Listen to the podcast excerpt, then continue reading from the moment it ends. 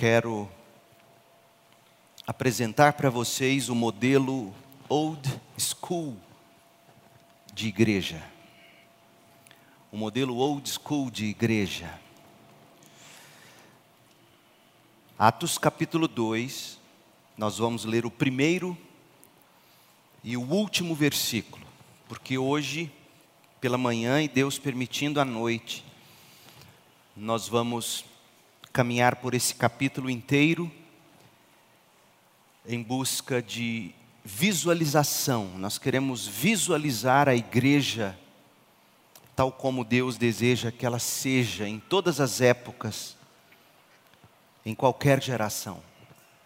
O modelo Old School de igreja. Atos 2, verso 1. No dia de Pentecostes, todos estavam reunidos num só lugar. Verso 41. Os que creram, os que acreditaram nas palavras de Pedro, foram batizados e naquele dia houve um acréscimo de cerca de 3 mil pessoas. Esta é a palavra do Senhor. Old school o que é old school? Se você nunca ouviu falar, se você não sabe ou se você não lembra, aqui vai um breve resumo. Old school é um termo em inglês usado para se referir a alguma coisa à moda antiga. Literalmente significa escola antiga. Mas o seu significado vai muito além da, das expressões escola antiga. Diz respeito, entre aspas, à velha guarda. Então, para os mais antigos entenderem, os, os, mais novos, eu creio, entendem o que significa a expressão old school, mas os mais antigos diriam assim: uma igreja à moda antiga. Essa é a ideia. Mas o que é old school? O que é a moda antiga? Sabe aquelas coisas consideradas antigas ou de outra época? Coisas que caíram em desuso, mas que ainda são vistas como, como legais por algumas pessoas. Essa é a situação perfeita para encaixar o termo old school.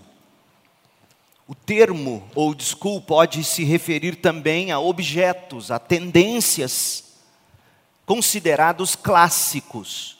Por exemplo, no universo da moda, a marca de tênis All Star é um ótimo exemplo de old school. Por quê? Porque esses tênis foram bastante populares nos anos 80 e 90 e atualmente são utilizados por pessoas mais descoladas, urbanas, moderninhas que tem preferência por artigos vintage, artigos retrô. Ainda na moda, pode-se mencionar como sendo característica ou objeto old school os suspensórios, as botas, as boinas, os coletes, os suéteres, as gravatas borboleta, como as peças que mais representam a linha old school. A camisa xadrez, por exemplo, ela começou a ser usada pelos lenhadores norte-americanos e canadenses lá pelos anos 70. E atualmente é praticamente símbolo ah, do estilo old school. Se existe uma característica física que reforce a ideia de old school, essa característica nos homens é a barba. Febre nas décadas passadas, a barba se tornou cada vez mais usada entre os homens e sua principal característica é o ar mais clássico. E a inspiração nas barbas e nos bigodes de antigamente. Então você tem old school, na moda, você tem old school na maneira de se apresentar como pessoa e você tem old school nos esportes. No mundo dos esportes também existe este conceito old school. Entre skatistas, por exemplo, entre jogadores de basquete, os fãs do boxe, existe entre eles um comportamento admirável que é o respeito com os mais velhos. Também entre os roqueiros tem o estilo old school. Isso mesmo, respeito pelos mais velhos. Essa é a ideia por detrás dos jogadores de basquete, os skatistas, os boxeadores, que olham para o passado. Eles têm uma história em cima dos carrinhos ou dos skates, nas pistas, nas quadras, nos ringues. Pra você ter uma ideia, existem até competições para essa gente mais velha. Nos skates, no basquete, no boxe. Competições que são chamadas old school ou velha escola. E aí, nesses eventos old school, sempre há a presença da nova geração prestigiando a geração dos mais velhos. Os mais jovens no esporte, os mais velhos, os mais jovens no rock. Eles querem estar perto daqueles que são as raízes, digamos, do rock, do skate, do basquete, do boxe, do futebol, do hip hop, old school. Eles querem estar perto, de, perto desses antigos para manter tradições. Essa é a expressão, manter tradições. Eles querem aprender manobras, eles querem aprender jogadas antigas. Eles valorizam o esporte na sua essência, sendo que a essência está além das manobras, das jogadas nos acordes, mas na longa tradição dos desportistas ou dos roqueiros. Então existe old school na música, existe old school na moda, existe old school na maneira de você usar sua barba, o seu bigode. E até o cabelo, a propósito, o gel é old school. Vocês já perceberam então que eu sou old school barbudo, gel no cabelo, gravata borboleta. Existe isso na moda, existe isso na música, existe isso na maneira de você se apresentar. Curioso, eu diria até lamentável, se não fosse trágico, é que nós não vemos isso acontecer na igreja. Pelo contrário, na igreja, os mais velhos, na igreja, a experiência dos antigos. Na igreja, a sabedoria da tradição. Na igreja, as lições da história. Na igreja, o fundamento das origens são tratados como antiquados, ultrapassados, religiosos demais, até fundamentalistas. Esta é a conclusão a que chego quando ouço muita gente, de pastores aos mais jovens, de algum idoso ao adolescente. Quando o assunto é igreja, eu fico com a impressão de que todos querem se afastar de tudo o que lembra o passado, em busca do novo, do que eles chamam, entre aspas, do mover do espírito. Por que que na moda, na música, na maneira de se apresentar, esta geração busca a moda antiga? E na igreja, eles não querem nada com o antigo. Essa é uma pergunta importante. Ora, eu não estou sugerindo que a caminhada cristã deva sempre ser com os olhos no retrovisor. Até porque, gente, o que se lê sobre a vida do rei Davi, por exemplo, em Atos 13, 36, é que o rei Davi serviu ao propósito de Deus na sua geração. Perceberam? Propósito de Deus, os fundamentos, a moda antiga, na sua geração. O homem, segundo o coração de Deus, foi old school em seu próprio tempo. Davi se fundamentou na verdade revelada de Deus, e ele abençoou os seus contemporâneos, ele se enraizou nas Escrituras, e foi frondoso, e foi frutífero na sua época. Este é o chamado para a nossa igreja. Este é o chamado para toda e qualquer igreja de Jesus Cristo, em todas as épocas, em qualquer cultura. Quando Jesus disse lá em Mateus 9,17, e aqui eu leio na Almeida Revista e Atualizada, quando Jesus disse que não se põe vinho novo em odres velhos, odre ou odres eram os recipientes para você colocar o vinho, digamos, eram as garrafas de antigamente, então, e, e era de couro. Quando Jesus diz, não se põe vinho novo em odres velhos, do contrário, rompem-se os odres, derrama-se o vinho e os odores se perdem, mas põe-se vinho novo em odres novos e ambos se conservam. Quando Jesus disse isso, ouça bem, porque muita gente não recorre ao old school no quesito igreja, ou não recorre à velha guarda, ao antigo no que diz respeito à igreja, porque muitos pensam que Jesus condena todo e qualquer odre velho. Jesus, no entanto, ele ele não estava condenando o antigo em questões de fé. Até porque a Bíblia diz que Jesus não veio para descartar o Antigo Testamento, mas para cumpri-lo, Mateus 5,17.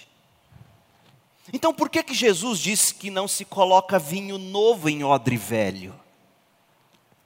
Jesus usou a imagem de vinho novo em odres velhos como uma ilustração para ensinar que as formas dos antigos rituais cerimoniais da lei, como os jejuns cerimoniais, por exemplo, praticados pelos fariseus, pelos discípulos de João. Então, esses jejuns cerimoniais, porque se você ler o contexto de, de Mateus 9, 17, você vai descobrir que Jesus está fazendo um uma resposta a uma indagação a respeito de jejuns cerimoniais, como prescrevia o, o Antigo Testamento. É, então Jesus ele está dizendo que as cerimônias do Antigo Testamento, aquelas que apontavam para Cristo, não eram mais relevantes. Jesus não está condenando o antigo, o velho, ele está dizendo que não cabe mais para nós cumprirmos os rituais que no Antigo Testamento apontavam para Jesus, mas agora em Jesus já foram cumpridos. Por exemplo, Colossenses 2,17. Paulo diz: essas coisas, essas leis cerimoniais, dentre elas o jejum cerimonial, a guarda do sábado, essas coisas são apenas sombras da realidade futura e o próprio Cristo é a realidade. Portanto, gente, em ambas as analogias, analogia da roupa velha, analogia dos odres velhos, em Mateus 9, de 16 a 17, em ambas as analogias, o Senhor não está condenando o antigo a moda antiga. Jesus está dizendo que o que os fariseus faziam em jejum ou em qualquer outro ritual cerimonial não tinha mais parte com o Evangelho. A questão toda girava em torno do uso indevido da lei, do uso indevido da tradição Portanto, não se tratava de descartar a lei e descartar a tradição em si mesmas. Isto posto, tentei argumentar aqui brevemente com vocês de que odres velhos não diz respeito às tradições, ao old school, à moda antiga no que diz respeito à igreja. Isto posto, a onda do old school que influencia hoje música, moda e maneira de, de se usar o cabelo e a barba, isso posto, a onda do old school tem algo a nos ensinar como igreja que é exatamente conhecer e valorizar a nossa história, voltar às nossas origens, conversar com os antigos. Seja com os antigos que estão vivos e vivem bem entre nós, louvado seja Deus pela vida deles. Hoje pela manhã, no início do nosso culto, orou o irmão Fátimo, meu professor de escola bíblica dominical. E como eu aprendi foi nosso vice-presidente por muitos anos e como nós fomos abençoados. Então fará você, jovem, muito bem em algum momento colar no irmão Fátimo, por exemplo, esse primeiro aqui, cabecinha branca à sua esquerda, à minha direita aqui, e ouvir as histórias dessa igreja através dos lábios dele. Por que, que a moda, a música, a maneira de se vestir ou de se usar cabelo e barba, por que que isso faz a nossa geração buscar a moda antiga, o old school, e a igreja não? Quer ver uma coisa? Quantos dos nossos adolescentes e jovens, até mesmo quantos dos nossos adultos, conhecem o fundamento do cristianismo? Aliás, se você disser para um batista mais antigo que o credo é, um, é, a primeira declaração de fé dos crentes, eles vão dizer: credo? Credo? Que credo? Credo é coisa de católico? Não! Eles rezam o credo, mas o conteúdo é a primeira declaração de fé dos cristãos. Quantos conhecem esse fundamento? Do adolescente ao idoso, quantos conhecem o alicerce dos apóstolos e dos profetas? Quantos conhecem a história do cristianismo? Quantos conhecem a história da reforma protestante, a história dos batistas? A gente vai se acostumando, nós, as igrejas históricas, nós vamos nos acostumando com as coisas sendo feitas de uma determinada maneira, que a gente nem se dá o luxo mais de querer saber de fato como foi nas origens. Não se conhece as confissões de fé dos batistas. Quantos conhecem os catecismos históricos para adultos e crianças. O que as nossas crianças cantaram hoje é old school. Eles cantaram a pergunta e a resposta, a primeira do catecismo de crianças. Um documento histórico dos protestantes. Quantos conhecem o pacto das igrejas batistas? Quantos pastores ou líderes ou igrejas inteiras já não abandonaram o evangelho e a mensagem da cruz pela autoajuda, pela autoestima? Quantos já não abandonaram a nossa herança reformada, puritana? Eu vou dar um pequeno spoiler, mas vai sair agora um livro pela editora Pronobis chamado O Batismo, o primeiro ou o segundo, melhor dizendo, mas o que ficou mais popularizado, documento explicando por que que nós batistas batizamos crentes por imersão. E eu fiz um prefácio para a apresentação desse livro na edição em português, onde eu conto a história e eu provo pela história que os batistas, ouça você, são os mais puritanos dos puritanos. Eu mostro para você que o princípio regulador do culto, a prática do batismo de crentes por imersão, como princípio regulador do culto, que era o que os primeiros batistas olharam, fez com que os batistas parassem de batizar crianças por aspersão. Nesse quesito, nós somos o maior dos puritanos, os mais puritanos dos puritanos. Você precisa ler pelo menos o prefácio desse livrinho que vai sair em breve.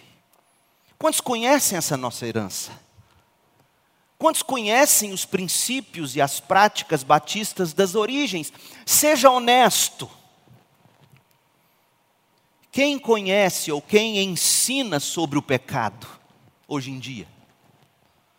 Você se assenta em alguma congregação da nossa cidade, mesmo entre batistas, para cultuar a Deus num domingo e Deixa eu te dizer uma coisa: para nossa tragédia, será raro se você encontrar um pastor pregando sobre o pecado, a substituição penal de Cristo na cruz no nosso lugar, a perseverança dos santos no sofrimento, a santidade.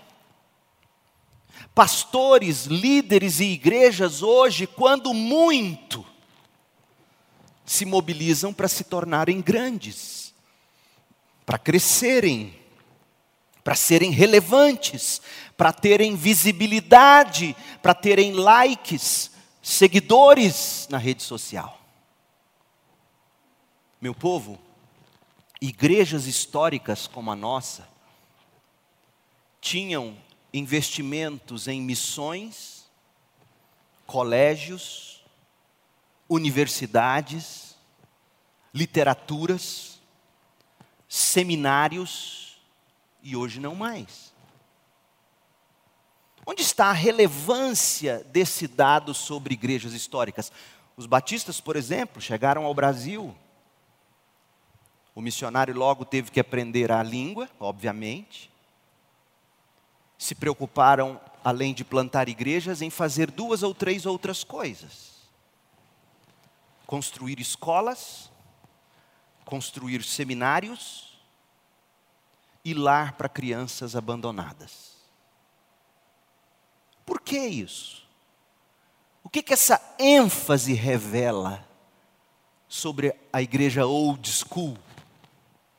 Revela quando você olha para essa linha histórica e vê os investimentos em missões, em colégios, em universidades, em literatura, em seminários, enfim, revela que a ênfase era o discipulado e o fortalecimento de cada crente em todas as áreas do saber, para que daí sim se influenciasse com o evangelho a sociedade toda em todas as suas camadas. E aí você dava a educação fundamental e básica para a criança desde o início, você treinava os vocacionados missionários e pastores nos seminários para que as igrejas tivessem obreiros bem treinados, bem capacitados. Se não me engano, para você ter uma ideia, na história, até Rui Barbosa já passou por uma de nossas escolas batistas no passado. Você tem noção disso? E se você não sabe quem foi Rui Barbosa, é uma vergonha. A igreja de hoje o que, que faz a igreja de hoje que descarta odres velhos no sentido de a boa tradição da igreja? Sabe o que a igreja de hoje quer fazer? Ela quer marchar para Jesus. Quer marchar para Jesus com placas de ministérios, personalidades gospel, candidatos ou políticos evangélicos sobre trio elétricos. Essa é a igreja de hoje que acha que nós vamos influenciar o Brasil tendo um presidente da República que não é crente protestante, dando testemunho em igreja.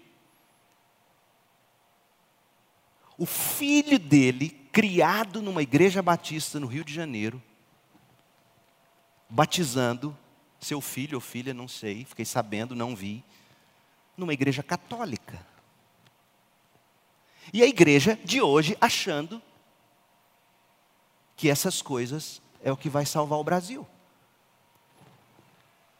Nada contra o caráter do nosso presidente, nada contra o fato de ele se dizer um conservador, pelo contrário. Mas a igreja de antigamente, a igreja old school, entendia que não é o que os evangélicos hoje estão celebrando ou fazendo que vai salvar a igreja ou o Brasil. Onde estão as marcas? Onde estão os investimentos de antes? missões, escolas, seminários, discipulado, treinamento, livros, literatura. Onde estão essas coisas? Não, não, o povo de hoje não quer mais ler, o povo de hoje não quer mais estudar. Deixa eu dizer uma coisa. Amanhã eu faço 48 anos, eu acho que eu ainda sou novo. E eu quero uma igreja old school. E você? Mas a questão é: como é uma igreja old school? Como é uma igreja assim, a moda antiga? Deixa-me te dar duas razões, porque no dia de hoje, talvez no próximo domingo ainda, não sei, a gente vai se debruçar sobre esse tema. Vamos dar uma pausa nos Salmos, uma pausa no Evangelho de João. Dois motivos para a gente refletir sobre a igreja, ou uma igreja old school.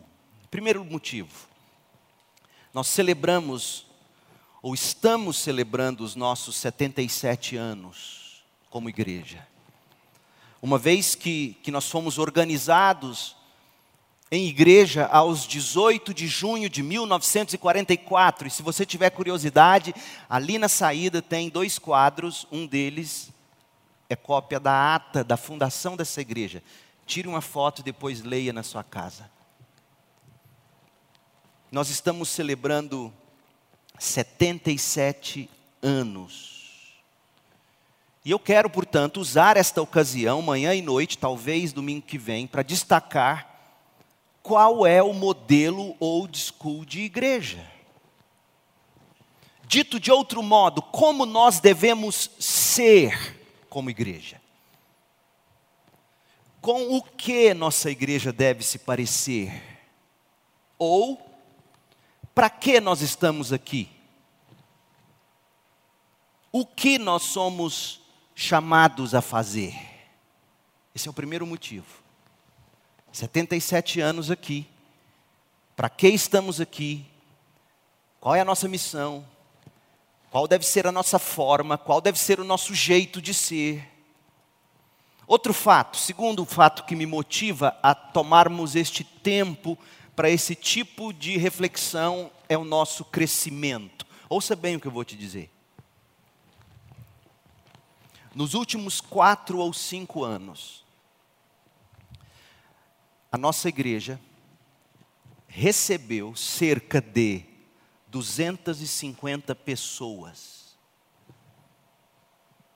Entre batismos, cartas de transferências de outras igrejas batistas, ou por aclamação vindo de outra denominação. Cerca de 250 pessoas nos últimos quatro ou cinco anos. E atualmente, nós temos inscritos no curso de novos membros. Alguns já concluíram, estão aguardando a assembleia, outros estão em curso. Nós temos hoje 85 pessoas. Sim, algumas dezenas já foram desligadas ou não estão mais conosco. Após esta pandemia, nós teremos que fazer uma varredura no hall de membros, literalmente. Em todo caso, eu quero que você reflita sobre o seguinte: cerca de 325 novas pessoas chegaram à nossa assembleia nos últimos 4, 5 anos. Você tem noção do que é isso? É uma nova igreja. E a pergunta que eu me faço é: o que essa, entre aspas, nova igreja entende por igreja? O que a segunda igreja batista em Goiânia hoje entende por igreja? Qual é o nosso modelo de igreja? Qual é a missão da nossa igreja? Deixa eu te dizer que enquanto Deus me der fôlego para ser seu pastor, ou desejar que eu permaneça aqui, eu quero que nós sejamos uma igreja old school, uma igreja moda antiga. Lutaremos por uma igreja que estude a Bíblia, que conheça a história do cristianismo, a história dos batistas, Uma igreja que estude os catecismos, as confissões de fé da nossa história. Uma igreja que não cometa os mesmos erros da história e da atualidade. Uma igreja que saiba discernir a nossa geração e sirva ao propósito de Deus nesta geração. Uma igreja cujo maior prazer está na glória de Deus na igreja e em Cristo Jesus por todas as gerações, para todos sempre. Amém. Efésios 3, 21 uma igreja old school. Agora, para sermos uma igreja old school, a igreja do século 21, nossa igreja, ela tem que ter uma visão da igreja do século 1. É lá no século 1, é lá na origem, que nós vamos encontrar o que significa ser uma igreja old school, uma igreja à moda antiga. A igreja do século 21, eu não preciso te dizer isso, mas é importante destacarmos isso. A igreja do século 21 precisa da visão da igreja do século I, particularmente no Ocidente, inclusive no Brasil. Sabe por quê, gente? Porque nós estamos sofrendo uma crise de identidade. Há na nossa cidade, eu já disse isso aqui, há na nossa cidade um desse povo que se diz igreja e que no culto canta Zezé de Camargo e Luciano é o amor. Primeiro que estragar a música, se é que presta. Segundo que dizendo que Deus canta: Eu não vou negar que sou louco por você, estou maluco para te ver, eu não vou negar. Deus cantando isso. Eu não vou negar, você é meu doce mel, você é meu pedacinho do céu. Vai dormir um sono, rapaz. Nós estamos sofrendo uma crise de identidade. Quem eu já sabia disso, tinha esquecido disso, e o Rui manda isso ontem para mim. A gente está sofrendo uma crise de identidade. Nós não sabemos como deve ser, nem o que deve fazer a igreja.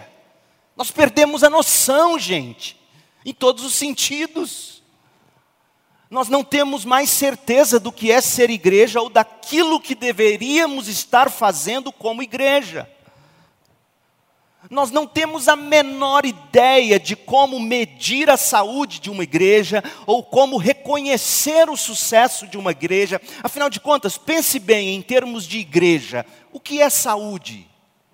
Em termos de igreja, o que é sucesso? A gente não sabe definir essas coisas mais em busca de apresentar respostas a essas perguntas, o que é uma igreja saudável, o que é uma igreja de sucesso, em busca de, de encontrar respostas para isso, uma parte do espectro cristão evangélico diz que a igreja deve ser contemporânea. A igreja deve ser sensível aos interessados, a igreja deve ser dirigida por propósitos. Dizem que a igreja deve ser relevante em todos os aspectos, a igreja deve se voltar para a necessidade das pessoas, a igreja tem que ser mais positiva na sua mensagem e até atraente para o mundo que cerca a igreja. Esse é um extremo do espectro contemporâneo. A outra parte do espectro declara que nós devemos ser clássicos de certo modo, antigos, tanto na forma como na prática, minimalistas, orgânicos e por aí afora. Alguns afirmam que nós devemos ter uma doutrina sólida,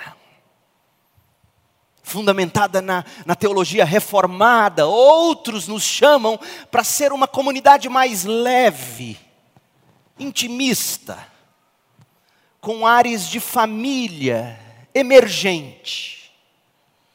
Sinceramente, eu tento compreender tudo isso e avaliar e, e, criticar tudo isso com cuidado, com justiça, com honestidade. o que estão tentando dizer em todos os lados. E confesso que eu encontro elementos de verdade em cada uma das perspectivas. Qualquer um desses extremos está dizendo algo que nós precisamos ouvir. Qualquer um desses extremos está nos desafiando a considerar questões que não podemos ousar ignorar. Afinal de contas, gente, preste bastante atenção. Se nós quisermos emergir, e aqui eu estou usando um trocadilho para a igreja emergente, se a gente quiser emergir de tudo isso, e encontrar o caminho para avançar, o desafio, a meu ver, é duplo. Nós temos o desafio do equilíbrio e nós temos o desafio da fonte de autoridade. O desafio do equilíbrio diz como manter nosso equilíbrio nesse vai e vem de movimentos emergentes, entre aspas. Como manter o equilíbrio no meio disso tudo?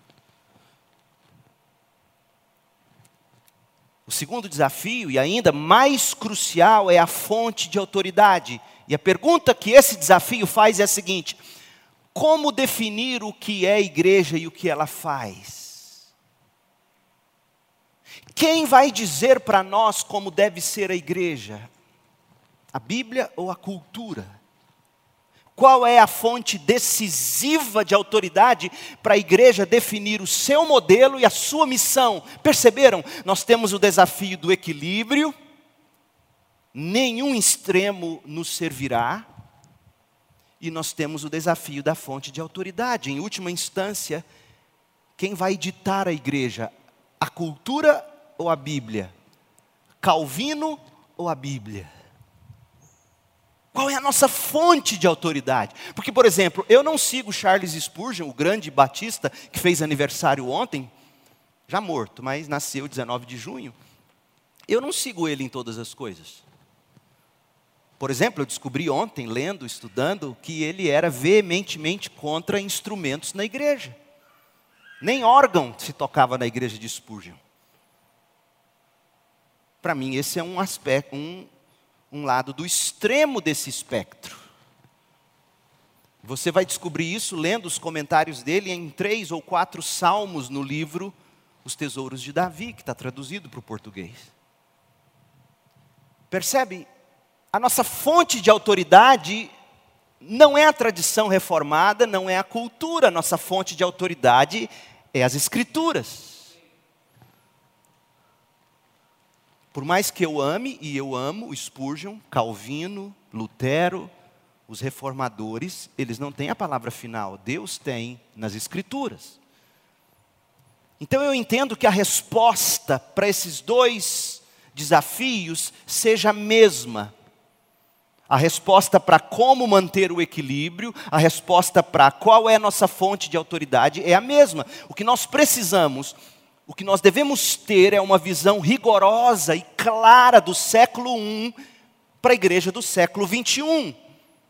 A gente tem que tirar nossas vendas culturais e nos livrar de nossas irritações pessoais, teológicas e trabalhar nosso caminho de volta para os fundamentos básicos das Escrituras. Somente assim, com os olhos para nossa única fonte de autoridade decisiva, as Escrituras. Somente assim nós vamos ter uma visão da igreja como Deus deseja que a igreja seja nesta geração ou em qualquer época.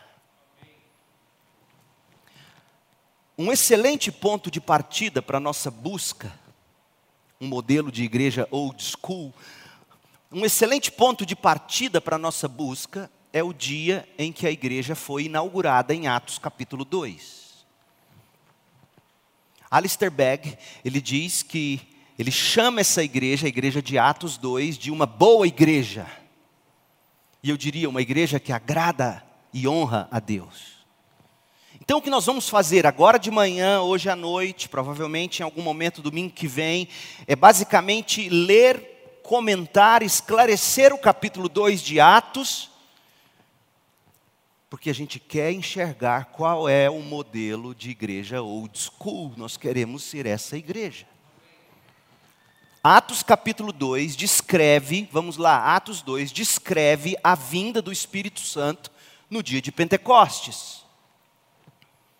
Atos 2 descreve como o Espírito Santo encheu os crentes naquela ocasião, conforme o próprio Cristo havia prometido em Atos capítulo 1. Como ele havia profetizado lá em João capítulo 20, quando ele sopra sobre eles o Espírito. Atos 2 descreve, portanto, a chegada do Espírito, a vinda do Espírito, tal como fora prometido, e como ele encheu aqueles primeiros crentes e como aquilo transformou aqueles homens e mulheres, inaugurou a igreja, e a igreja perseverou até hoje, e as portas do inferno não prevalecerão contra ela até o fim.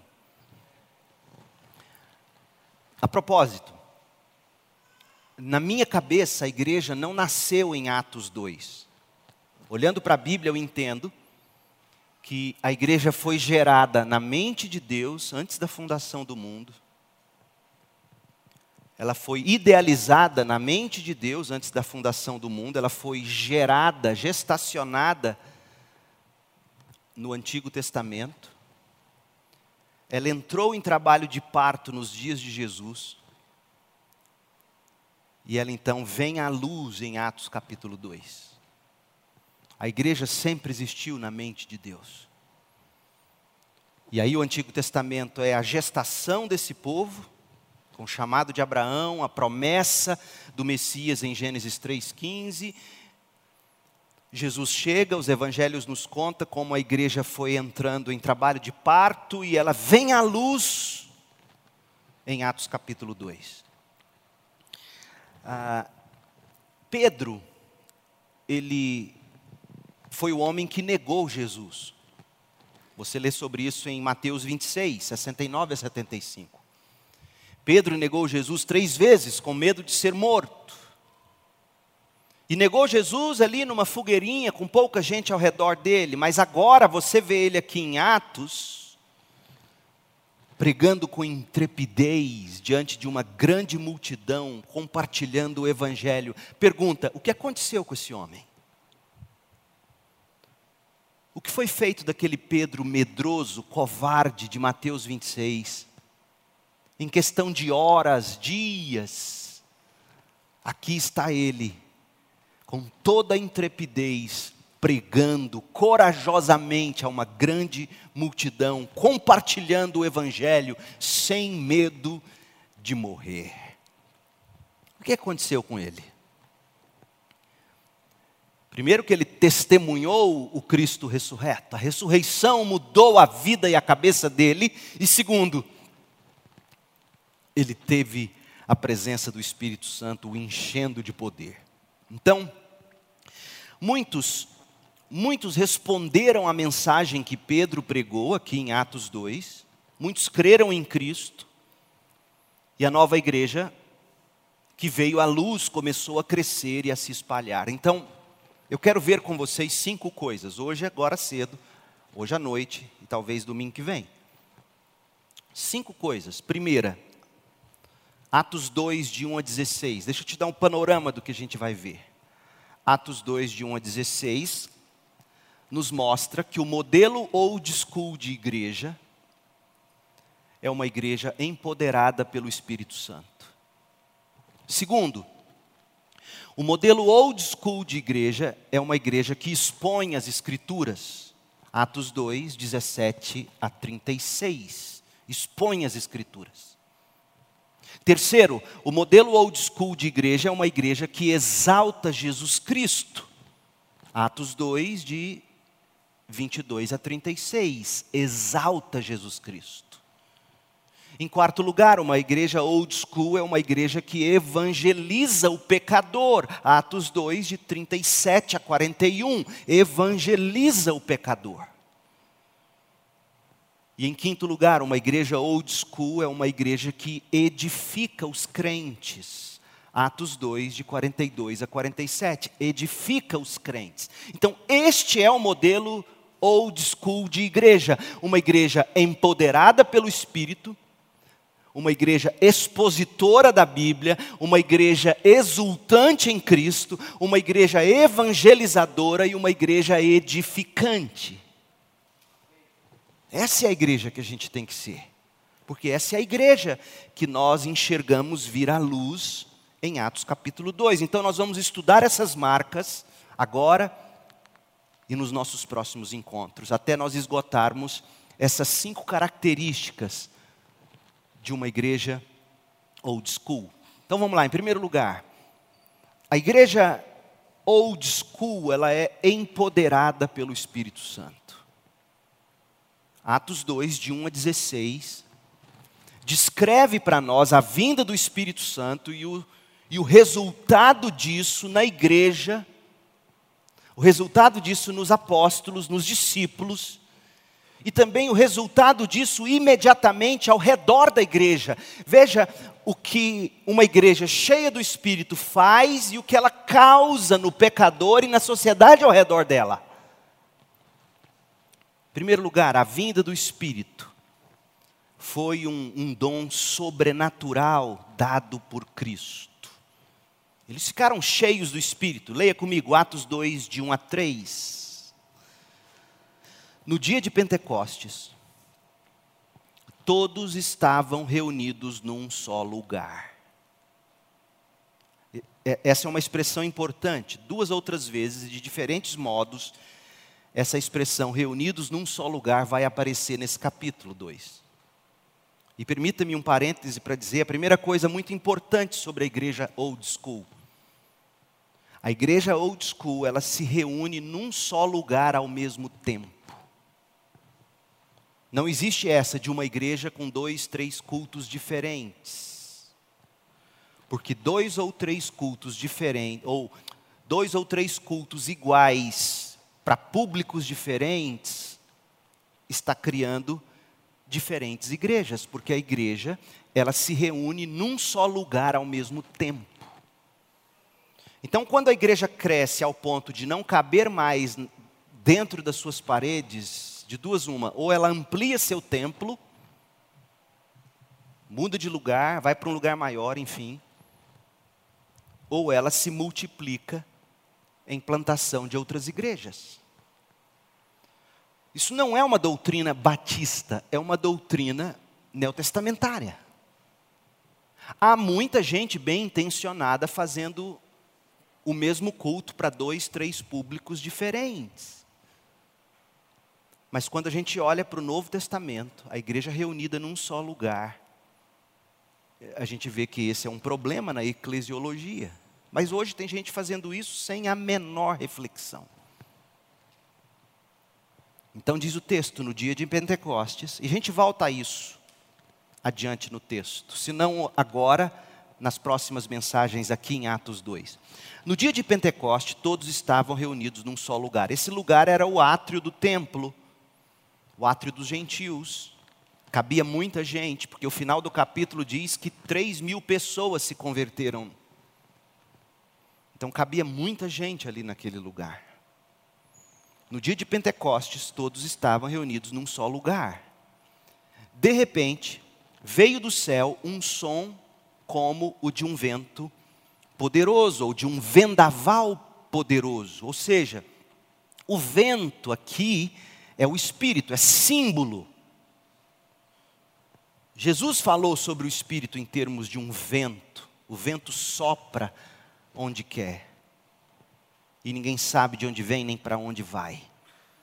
E Atos faz questão de mostrar que esse vendaval é poderoso, porque é o Espírito poderoso de Deus que estava enchendo a casa onde estavam sentados. No caso aqui, eles falam de uma casa onde eles estavam reunidos, mas depois eles vão adorar lá no templo.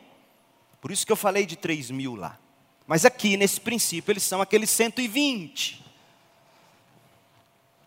Encheu a casa onde estavam.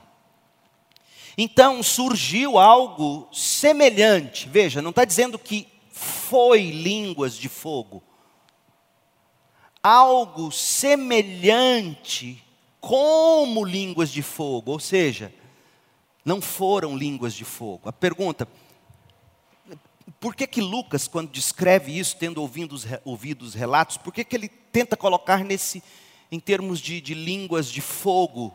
Porque o fogo é símbolo da presença de Deus, a sarça ardente em Moisés. Então, o Deus Espírito Santo estava presente ali de forma poderosa naquele lugar e pousou sobre cada um deles. Atos 2, de 1 a 3, diz que é, a igreja é uma igreja cheia do Espírito Santo. E não há segredo sobre como viver no Espírito, gente. Paulo vai desenvolver isso muito bem em Gálatas. Paulo fala disso aos Efésios, Paulo fala disso aos Colossenses. Encher-se do Espírito Santo é ter a vida calcada na Bíblia, conhecer a Bíblia, conhecer as Escrituras e, e viver por elas, com base nelas. Em Gálatas, Paulo vai dizer que viver pelo Espírito ou no Espírito é você crer nas promessas de Deus aqui e agir conforme está dito. Está lá em Gálatas 3, de 1 a 5. Então, viver no Espírito não é um transe espiritual, muito pelo contrário, é lucidez bíblica colocada em prática. Essa é a igreja. O Espírito Santo não traz confusão, ele traz esclarecimento. Segunda coisa, tendo eles sido enchidos, o verso 4 diz que os discípulos falaram ah, uma linguagem que todos compreenderam. Olha o que diz o verso 4. Eles falaram pelo Espírito. Todos ficaram cheios do Espírito Santo e começaram a falar em outras línguas, em outras linguagens, como o Espírito Santo os habilitava.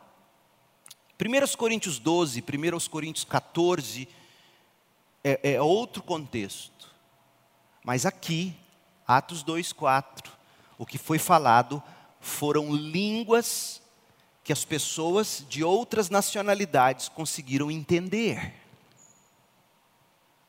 nada parecido com o que a gente vê hoje ser chamado de dons de línguas. E aí, quando esse Espírito enche esses discípulos, esses apóstolos, eles cheios do Espírito, começam a falar outras linguagens, conforme o Espírito Santo os habilitava. Nunca estudaram os idiomas e de repente começaram a falar de um modo que as pessoas entendiam. E aí, veja, o Espírito Santo de Deus, essa é a questão do Espírito na vida de uma igreja. Preste atenção, o Espírito não confunde, o Espírito esclarece. Porque o que vai acontecer agora, a partir do verso 5, é que a vinda do Espírito Santo vai reverter a maldição da Torre de Babel. Na Torre de Babel, o ser humano foi espalhado pela terra, cada um falando sua própria língua com a chegada do Espírito Santo, e é isso que as pessoas não enxergam, a gente fica tão focado na linguagem simbólica para descrever um evento maravilhoso que a gente não pega a ideia central que Lucas quer nos comunicar aqui. E o que Lucas quer começar a dizer é: pessoas de diferentes etnias, de diferentes nacionalidades, passaram a ser um só corpo falando a mesma língua, e todos compreendiam. Sabe onde você vai ver isso acontecer de novo? Lá em Apocalipse 7. Quando povos de todas as tribos, línguas, raças e nações estavam diante do trono do Cordeiro, no céu. A vinda do Espírito, ouça o que eu vou te dizer com base no que está escrito. A vinda do Espírito pega um mundo confuso de pessoas, cada um falando do seu jeito, falando a sua própria língua, pensando ao seu próprio modo, fazendo o que dá na cabeça, meu corpo, minhas regras. O Espírito Santo pega essa gente e faz com que todos entendam a mesma coisa, unem e aí a igreja vem à luz no sentido de que agora são todos um só corpo. Olha o que está dito, é lindo. Atos 2, verso 5. Naquela época, judeus devotos de todas as nações viviam em Jerusalém. Quando ouviram o som das vozes, vieram correndo e ficaram espantados, pois cada um deles ouvia em seu próprio idioma. A igreja unifica as linguagens. Muito admirados exclamavam: como isto é possível? Estes homens são todos galileus e, no entanto, cada um de nós os ouve falar em nossa própria língua, em nosso próprio idioma. Estão aqui partos, medos, elamitas, habitantes da Mesopotâmia, da Judéia, da Capadócia, do Ponto, da província da Ásia, da Frígia, da Panfilha, do Egito e de regiões da Líbia próximas a Cirene, visitantes de Roma, gente do mundo inteiro daqueles dias, ouvindo o Evangelho na sua própria língua. O Espírito, quando vem, ele não traz confusão. Por isso, Paulo vai brigar com os coríntios no que diz respeito a dons de línguas. Não é para falar na igreja ele diz. A não ser que alguém interprete e as pessoas sejam edificadas. Porque o Espírito Santo, quando desce num crente e habita numa igreja, ele não fala línguas estranhas, esquisitas que ninguém entende. E se tiver que ser para sua edificação pessoal, que seja entre você e Deus no seu quarto.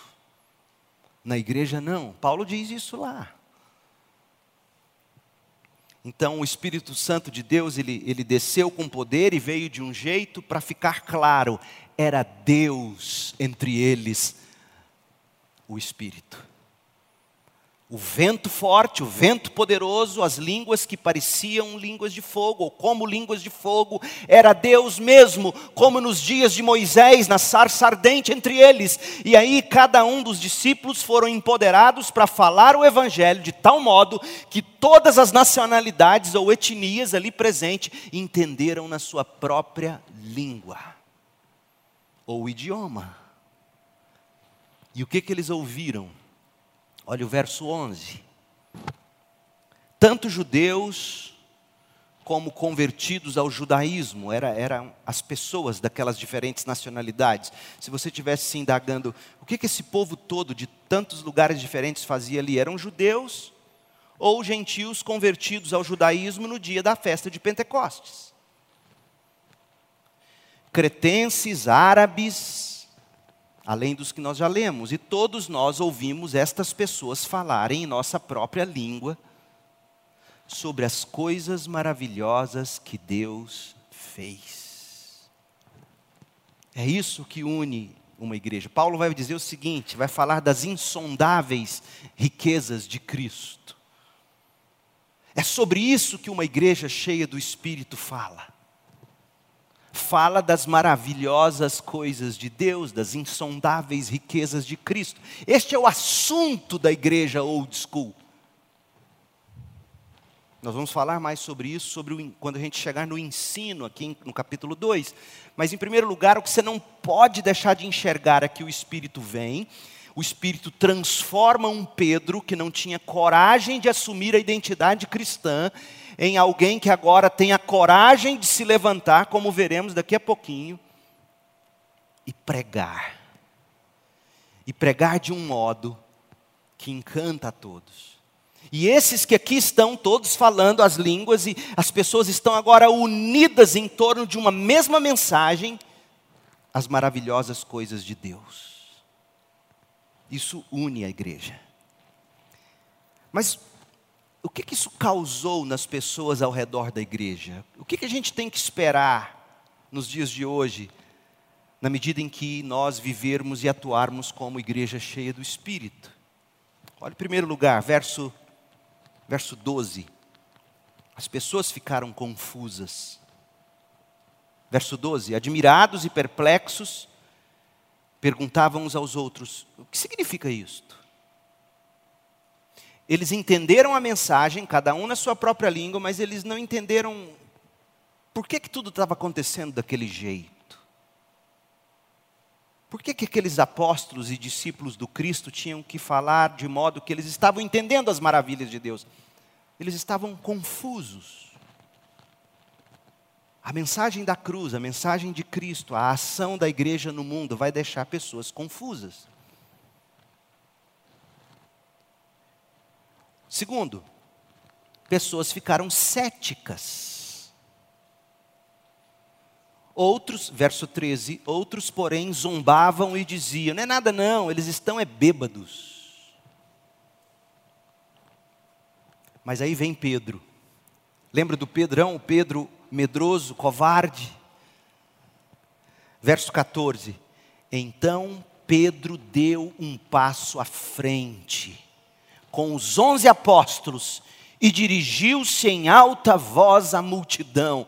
O Espírito Santo de Deus deu a Pedro a coragem para dar um passo à frente, para se erguer diante da multidão, ao lado dos onze apóstolos e falar. E olha o que ele diz: ouçam com atenção todos vocês povo da Judéia e habitantes de Jerusalém, escutem o que lhes digo. Estas pessoas não estão bêbadas, como alguns de vocês pensam, pois são apenas nove horas da manhã, não deu tempo de beber ainda. Só o Lázaro está bebendo hora dessa. Pelo contrário, o que vocês estão vendo foi predito há tempos pelo profeta Joel. Olha o que Pedro faz, nós vamos voltar a isso, porque eu vou encerrar aqui agora. Recebe de Deus a coragem pelo Espírito. Ele já havia sido grandemente impactado pela realidade do Cristo ressuscitado. E agora ele recebe o poder que Jesus lhe havia prometido em Atos 1:8. Ele dá um passo à frente, ele dá sua cara a tapa ele se levanta e ele começa a pregar, e ele pega o cético, presta atenção, ele pega o cético, que achava que estava todo mundo bêbado, ele pega o confuso e traz os dois para as Escrituras, e aí ele começa a pregar usando Joel, o profeta. É isso que a igreja faz. Ela pega a confusão do homem sem Deus, talvez a bem impressionado, talvez até querendo de Deus, mas sem saber o que está acontecendo, como aqueles.